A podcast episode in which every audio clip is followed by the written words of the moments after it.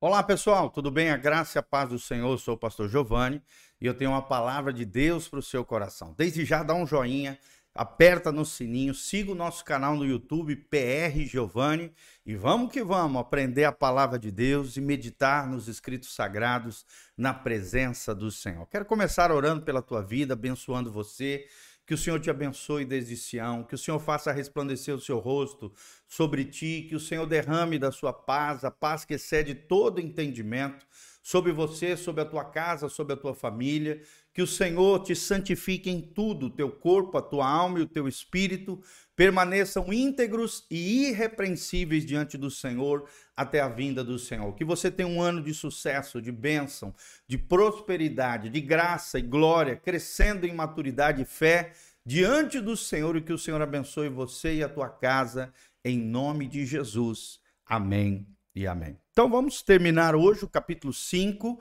de 1 Timóteo. Estamos lendo juntos aqui toda a primeira epístola ou carta pastoral de Paulo a Timóteo. Estamos no versículo 23, no capítulo 5 de Paulo de 1 Timóteo. De Paulo escrevendo ao seu filho na fé, Timóteo. Aqui é bem interessante, olha o que diz o texto.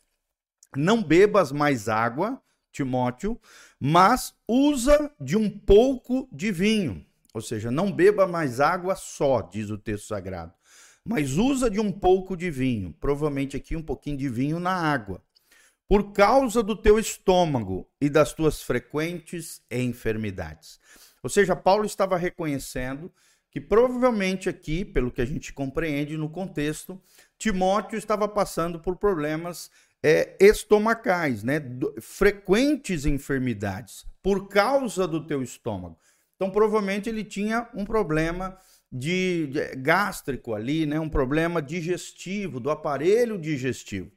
E por isso Paulo indica um pouquinho de vinho como uma espécie de dosador, de remédio para aqueles problemas que ele estava tendo no estômago. Olha que interessante, um pouquinho de vinho, não era demais, né? Porque vinho demais cai no pecado da embriaguez, da bebedice, Deus é contra. Mas um pouquinho de vinho e deixa entender aqui que um pouquinho de vinho e também bebendo água, tá? Então, era uma espécie de remédio da época para doenças gástricas, né? Doenças no estômago. E Paulo está reconhecendo que ele estava passando por isso frequentemente, frequentes enfermidades. Então, não há nada de errado você tomar uma medicação, um remédio, uma fórmula, seja de ordem né, natural, através de, de elementos homeopáticos, medicina homeopática, que é da natureza, né, mais naturais. É até melhor do que esses que às vezes são feitos nos laboratórios. Aqui é uma prova cabal, bíblica, de que sim, a gente pode se medicar de forma correta, a fim de melhorar a nossa qualidade de vida, assim como Paulo fala a seu filho na fé Timóteo. Ou seja, aqui nós vemos um apóstolo se preocupando não apenas com a liderança do seu filho na fé, não apenas com a saúde emocional, mas ou, ou espiritual também, é claro que a prioridade de um pai espiritual é cuidar da saúde espiritual dos seus filhos, mas também da saúde física. Por isso, as nossas recomendações: cuide da sua alimentação. Lembre-se, o nosso corpo é templo do Espírito Santo. Cabe a nós cuidarmos da saúde, fazermos atividades físicas, pelo menos uma vez por ano, fazer as, os nossos os nossos exames, né, corriqueiros ali preventivos. Ninguém vai fazer isso por você. Deus não faz isso por nós. Quem tem que fazer somos nós. E hoje, com o avanço da medicina, a idade avançou, né? A qualidade de vida melhorou e nós temos que cuidar da nossa saúde. Toma cuidado com o que você bebe. Toma cuidado com aquilo que você come. Tome cuidado, não viva uma vida mórbida, sedentária, né? Cuidado com a obesidade. A obesidade traz uma série de doenças juntamente com ela. Cuide da sua saúde. É o que Paulo está falando a Timóteo. Cuide da sua saúde. Aí vem o versículo 24 os pecados de alguns homens são manifestos, precedendo o juízo, e em alguns manifestam-se depois. O que, que a Bíblia está dizendo? Que alguns pecados vão ser observados, vistos, vão vir à tona nessa vida terrena. São manifestos, ou seja, serão visíveis, vai acontecer, vai ser visto, todos verão, os escândalos, né, os problemas, os pecados, as coisas escondidas dos homens. E aqui na terra já receberão determinado juízo. Né? É interessante isso. O crente ele sofre juízo aqui nessa terra. Por quê? Porque não vai ter juízo depois. E a lei de Deus continua valendo. Aquilo que o homem semear, isso também colherá.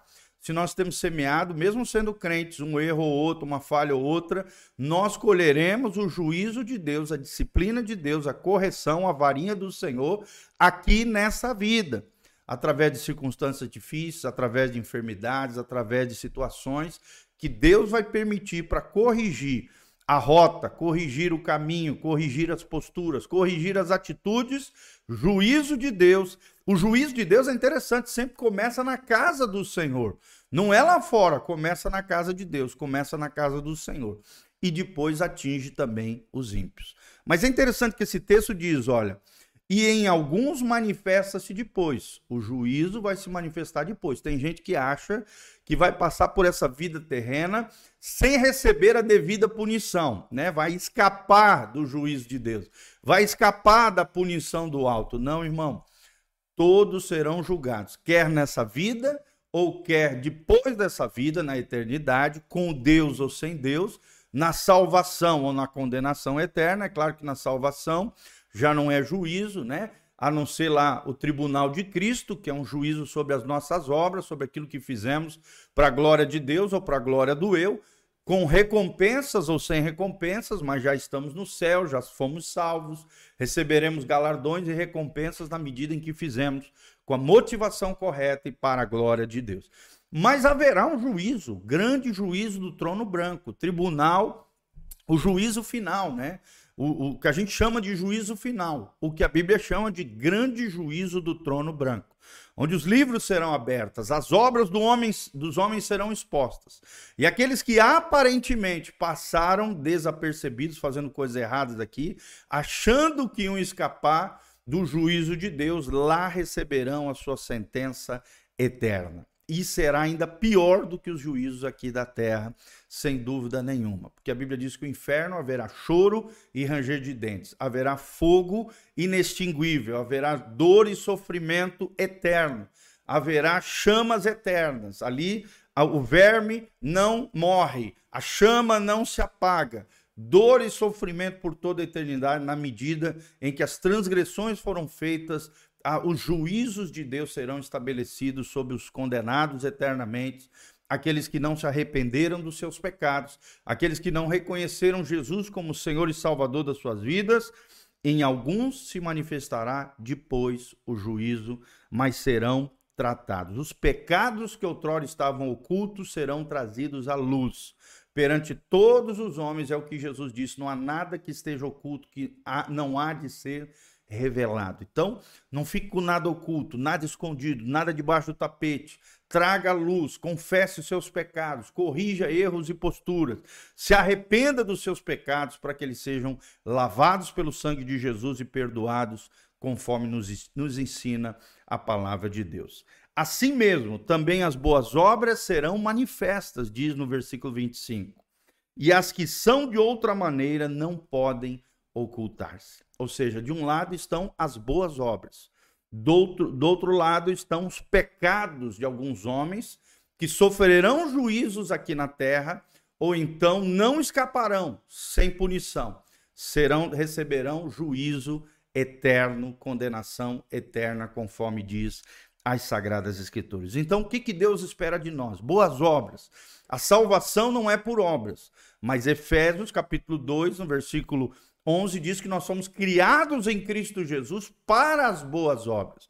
Tiago, a Bíblia diz: o que, que adianta você dizer que tem fé e não tem obras? Né? Mostra-me a tua fé com boas obras. Ou seja, as boas obras não nos salvam, mas são sinais que autenticam a nossa salvação, que legitimam a nossa fé perante o Senhor e perante os homens. Hoje mesmo li Mateus 5, né?